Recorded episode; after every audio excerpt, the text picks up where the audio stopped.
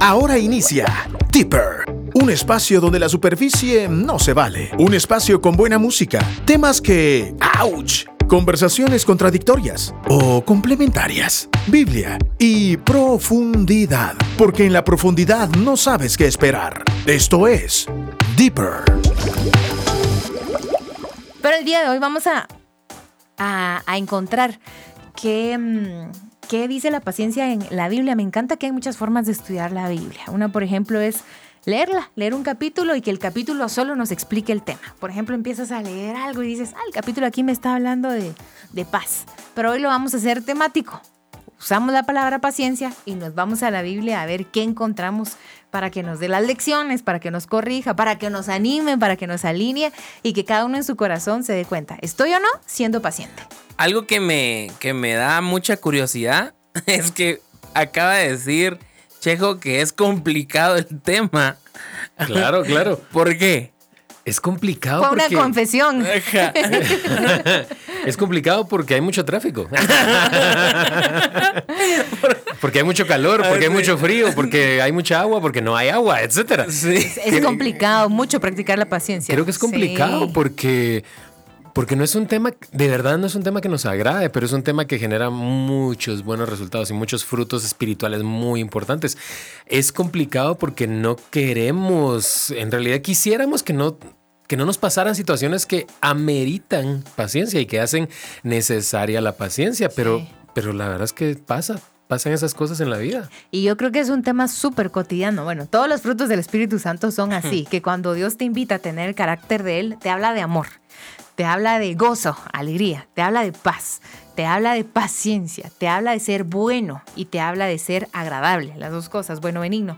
Te habla de tener dominio propio y uno empieza a decir, ay Dios mío, esto de tu carácter es tan práctico, es tan de diario, tiene que ver con cómo me relaciono con mi mamá, con mis hermanos, con mis compañeros de trabajo, eh, con mi pareja, con, eh, con, con- conmigo, con otros, con, con todo. Y la paciencia, hoy vamos a hablar de esto. Así que empezamos. Chejo, tú nos vas diciendo.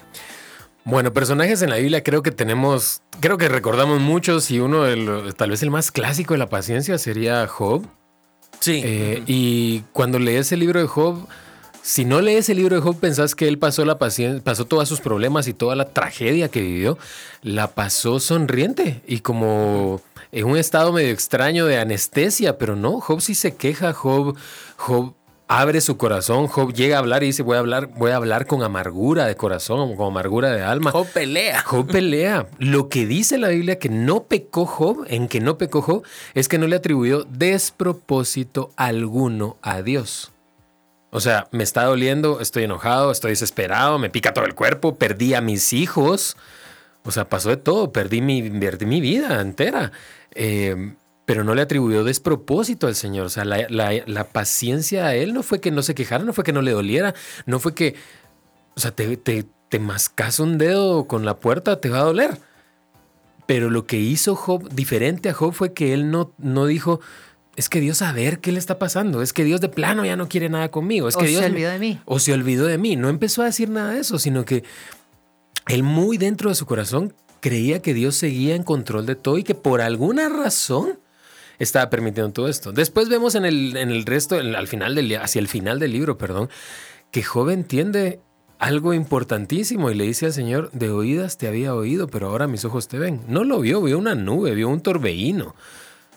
Pero Job en ese proceso termina entendiendo él mismo, "Mm, me faltaban entender, me faltaban muchas cosas por entender a Dios.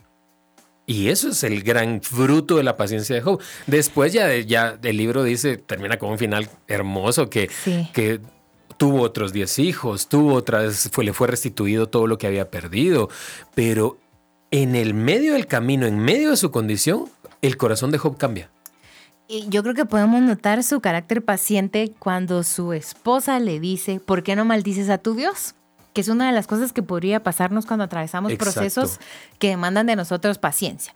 No, no es a lo Job precisamente, pero hay cosas que nosotros vivimos donde nuestro carácter es probado en paciencia y una vocecita de entre nosotros se parece a la voz de Job diciéndonos, ¿por qué no te, por qué no te quejas en contra de tu Dios? Sí. Y, y podríamos caer en esta tentación de decir, ay Dios, ¿por qué a mí? ¿O por qué esto? Y entonces nuestra paciencia fue...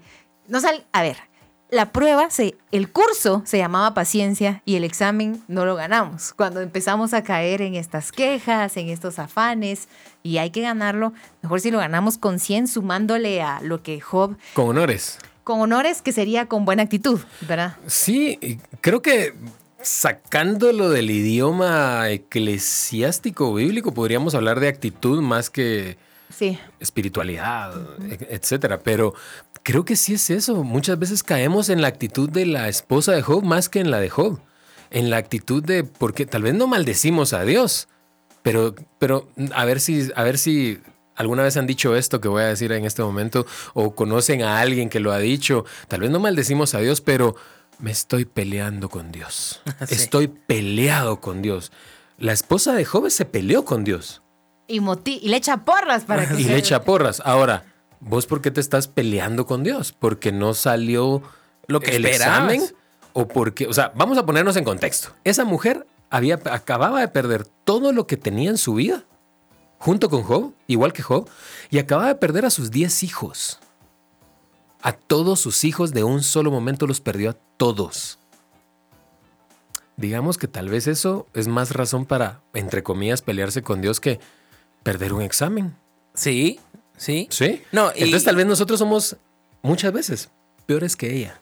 En ese sentido. No estoy hablando de que ella era mala pero estamos hablando de su actitud, ¿verdad?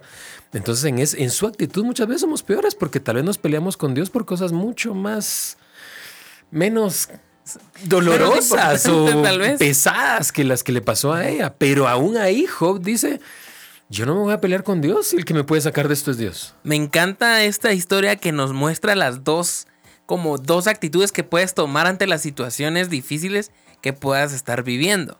Porque eh, mencionamos así como, bueno, lo que estaba viviendo la esposa sí es un nivel bastante fuerte. Es duro. ¿Verdad? Pero así como ella, podemos nosotros estar cayendo. Eh, y ayer mismo mencionábamos esto con Decíamos cuáles eran las diferencias entre, o las características de una persona pasiva y una persona paciente. Y una de las características de la persona pasiva era echarle la culpa a Dios de las cosas que estaban sucediendo. Claro, es como, ah, te voy a poner un ejemplo. Tengo un amigo de un amigo que no estudiaba para los exámenes y cuando iba a entrar a los exámenes literalmente oraba pidiéndole ayuda al Señor y literalmente perdía los exámenes. Entonces el pasivo puede ser, no estudio, pero quiero que Dios me ilumine. No, no, Señor, tenés que estudiar y en el estudio te va a iluminar. La paciencia te va a hacer estudiar aunque no querrás. La paciencia te va a hacer repasar aunque no querrás. La paciencia te va a hacer hacer tus tareas aunque no querrás. La pasividad te va a hacer no pasar nada de eso y pretender que Dios te salve de todo. Y te voy a contar algo más yo. Mi, pasividad... Eh, no sé, ahorita lo vamos a ver. Yo comía comida rápida y comida no muy saludable o nada saludable casi que los tres tiempos de, del día durante unos tres años. Y literalmente oraba antes de comer, sabiendo que estaba comiendo algo no saludable y no nutritivo, y no comía verduras, no comía nada, eso no tomaba agua pura.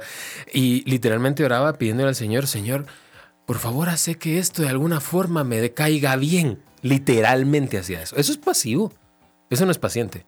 El pasivo no puede hacer nada por cambiar la situación.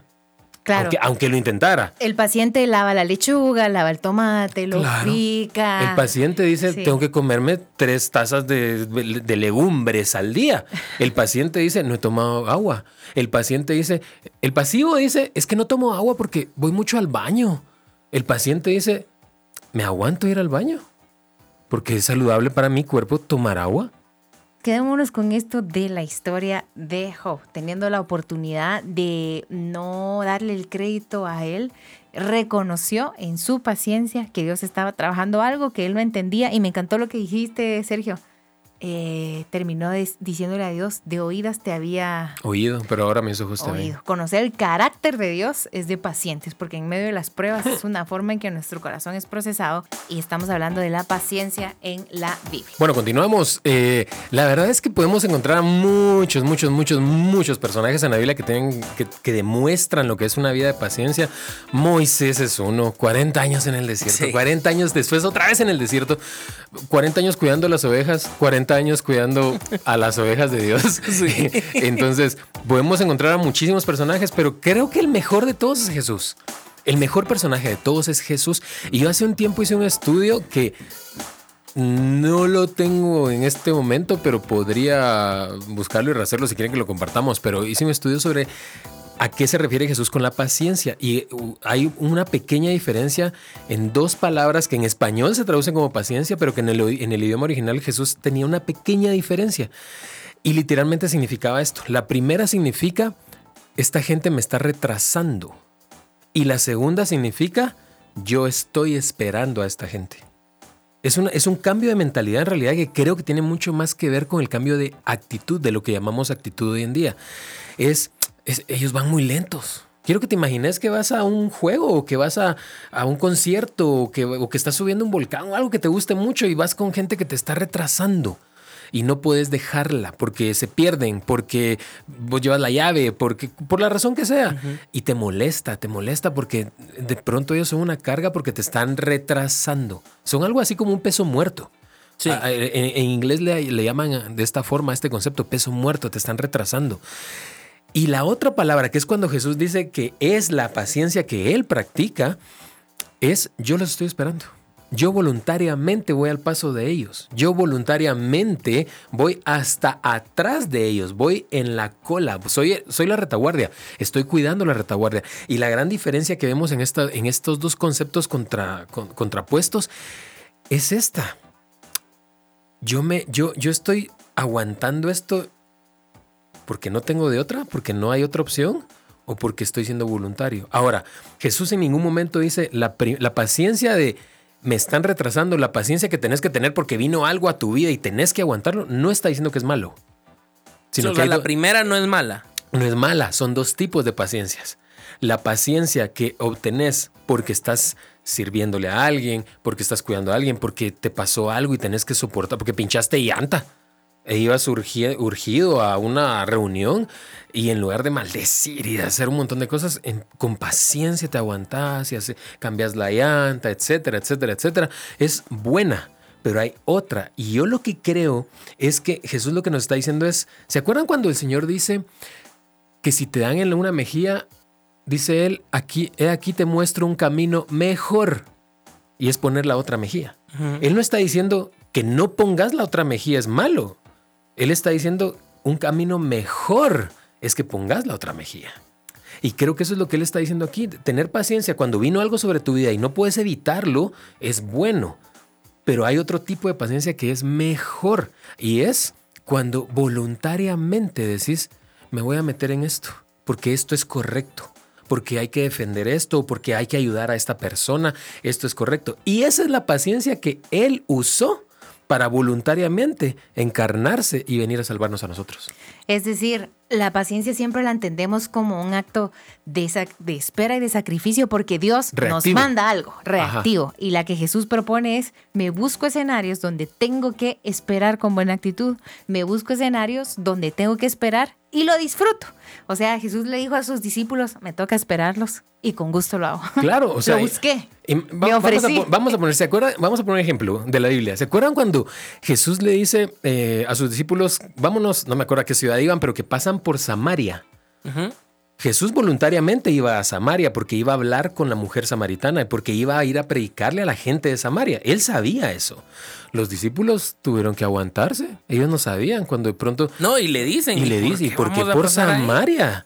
Vámonos por otro lado, que el camino era el doble de largo, eran dos días de camino, creo, era, mucho más camino, no recuerdo cuánto, pero el doble.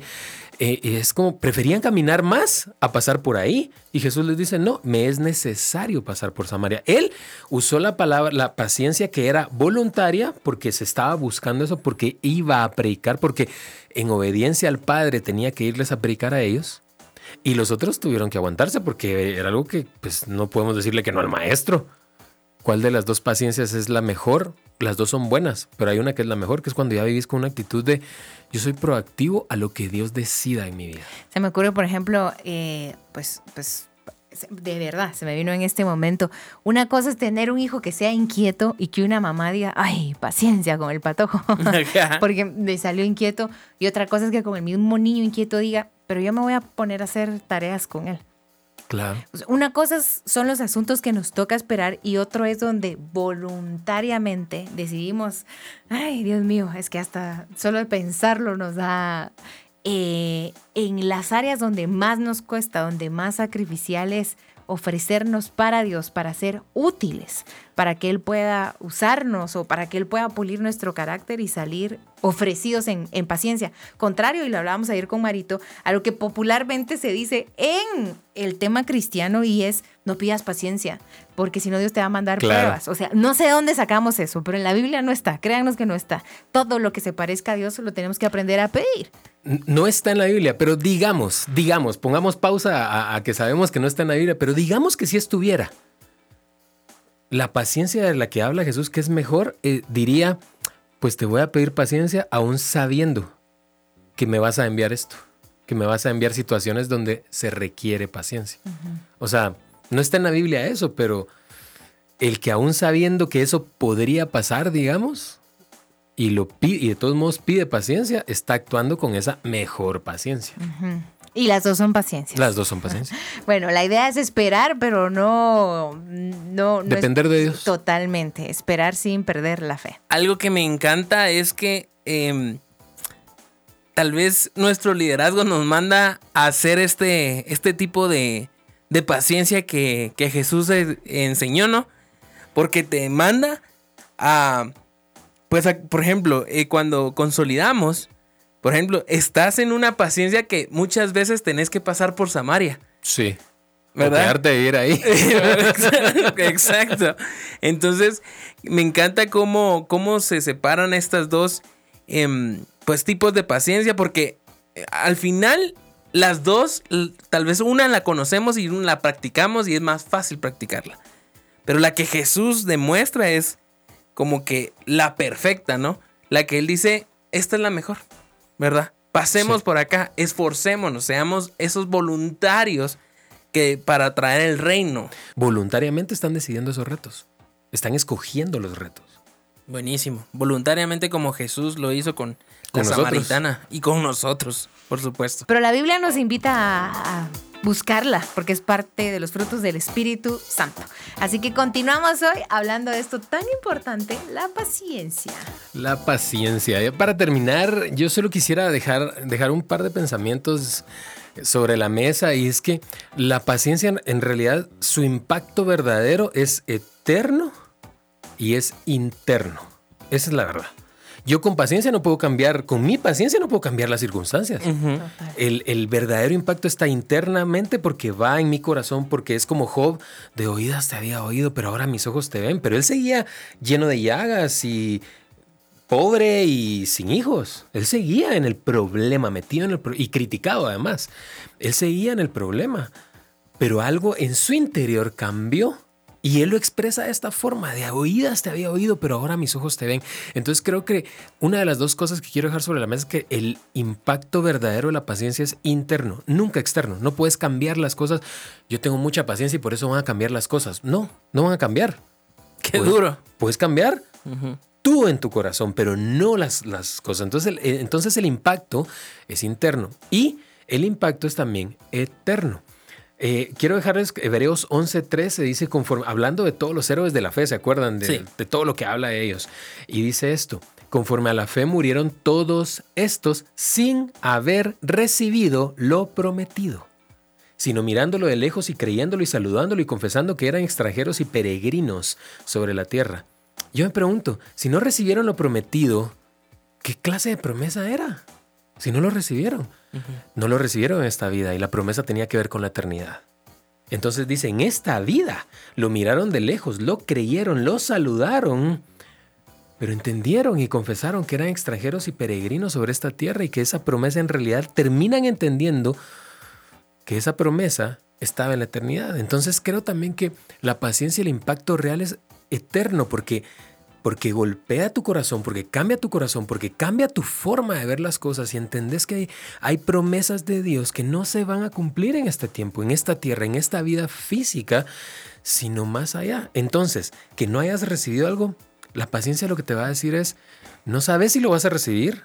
Y si sí recibiste una palabra de Dios y sabes que lo vas a recibir, no sabes cuándo. Sí, o Las promesas de Dios son tan trascendentes que nos superan a nosotros. Exacto. Por ejemplo, am, Abraham le, le- le hace la promesa. A ver, venía al patio Abraham y sale al patio Abraham. Mira las estrellas. Y Abraham, mira las estrellas. Así serán tus descendientes. Concretamente, ¿qué vio Abraham? En su vida. ¿Sí? A un hijo nada A más. su muchachito Isaac. muchachito. A su muchachito Isaac. Eso vio Abraham. Él vio todas las estrellas. No. No. Y muchas veces cuando tenemos promesas en nuestra vida tenemos que entender que nos trascenden a nosotros. ¿A qué me refiero? Tienen que ver con el reino, tienen que ver con su justicia. Entonces a veces pensamos que las promesas de Dios tienen que ver única y exclusivamente con nosotros. Y aunque claro, hay promesas que Dios nos da que tienen que ver con nosotros eh, y las esperamos porque la palabra también dice que con fe y paciencia se heredan las promesas. Porque a veces estamos tan cerquita de recibir la promesa y la impaciencia hace que, ah, tomo otro camino, ah, tomo Claro. otra decisión. Y esa impaciencia provoca que ya no recibamos la promesa. Reconozcamos que, a ver, nuestra historia es parte de la historia del reino. Es un pedacito, o sea, Sí. Tal vez lo que se logran en generaciones es algo que Dios le dice a un hombre, a una mujer de fe. Y uno no lo tiene que ver con incredulidad, sino lo tiene que ver reconociendo que Dios opera en todo y en todos y que yo soy parte de ese, de ese mosaico, de ese, eh, ¿cómo se llaman los que de muchas piezas? Rompecabezas. Ajá. Soy parte de ese, de ese rompecabezas y que no, la vida no gira alrededor alrededor de, de yo, de mí, gira alrededor de Jesús, de su reino y de su iglesia. Entonces, en ese sentido, lo que yo digo es, eh, entiendo que lo que yo vivo construye el, el reino y claro que voy a ver eh, esa, esa promesa. Así que hay que darle con todo a esperar en él. Algo, perdón que interrumpa, algo que me encanta y que tal vez quiero resaltar es que la, la paciencia nos va a ayudar bastante a, sí, aférrate a una promesa, pero más que eso, aférrate al que da la promesa. Claro. Porque estas personas, literalmente decía, no recibieron su promesa. Eso, eso, Eso leía. es lo que dice ahí. Sí. No recibieron su promesa, pero no con eso no dejaron de ser héroes de la Biblia. No dejaron de ser ejemplo para las personas. No se pelearon con Dios, con el que les dio la promesa. Exacto. Y, y recibieron su promesa. O sea, literalmente, eh, por ejemplo, el, el ejemplo de Abraham. Dios literalmente le dijo, mira a las estrellas y ahí está tu promesa. Así va a ser tu descendencia. Imagínate que Abraham hubiera dicho, pero y no me dijiste qué multitud. Y solo uno. Y solo uno. Pero no, Abraham se enamoró más del que da la promesa que de la promesa en sí. Claro. Y eso te ayuda a la paciencia. Que eso lo regreso yo a, a Job diciendo, de oídas te había oído, pero ahora mis ojos te ven. Esto no se termina hasta que se termina. Quiere decir que la paciencia nos ayuda a conocer más a Dios. Claro, claro. Y eh, Madis dijo algo en, un- en un estudio y muchas veces necesitamos paciencia incluso para tratar con Dios. Porque Dios no nos dice cuándo, Dios, no- Dios muchas veces guarda silencio y la paciencia nos va a ayudar incluso a caminar con Él en respeto y en amor con Él y en amor por Él. De oídas te había oído, pero ahora mis ojos te ven. La paciencia te abre los ojos para ver a Dios en cualquier situación. Y entonces lo vas a ver Y disfrutarlo. y disfrutarlo. Bueno, nosotros nos despedimos esta tarde deseando que estés eh, muy, muy bien y deseando que el regreso a casa sea paciente. Que practiques la paciencia. Prueba número uno. ¿Por qué hay que hablar de la paciencia? Porque es más práctica de lo que creemos. La- Sí. Yo no sé ustedes, pero la fonética de la palabra paciencia a mí me parece muy oldie, ya saben, así como muy... No, no me gusta la palabra paciencia. Hay palabras más cool, la palabra paciencia. La palabra cool, por ejemplo, es más cool. Sí, por ejemplo, la palabra cool, esa sí que es cool. La palabra paciencia y, no, no solo escucharla uno sabe en la mente que le toca esperar, e- es, incómoda, pero es tan cotidiana, es tan práctica. Nos puede, cuando la perdemos, nos puede llevar a momentos de ira, de lastimar a alguien más, de anticiparnos, de tomar el camino B cuando era el camino A.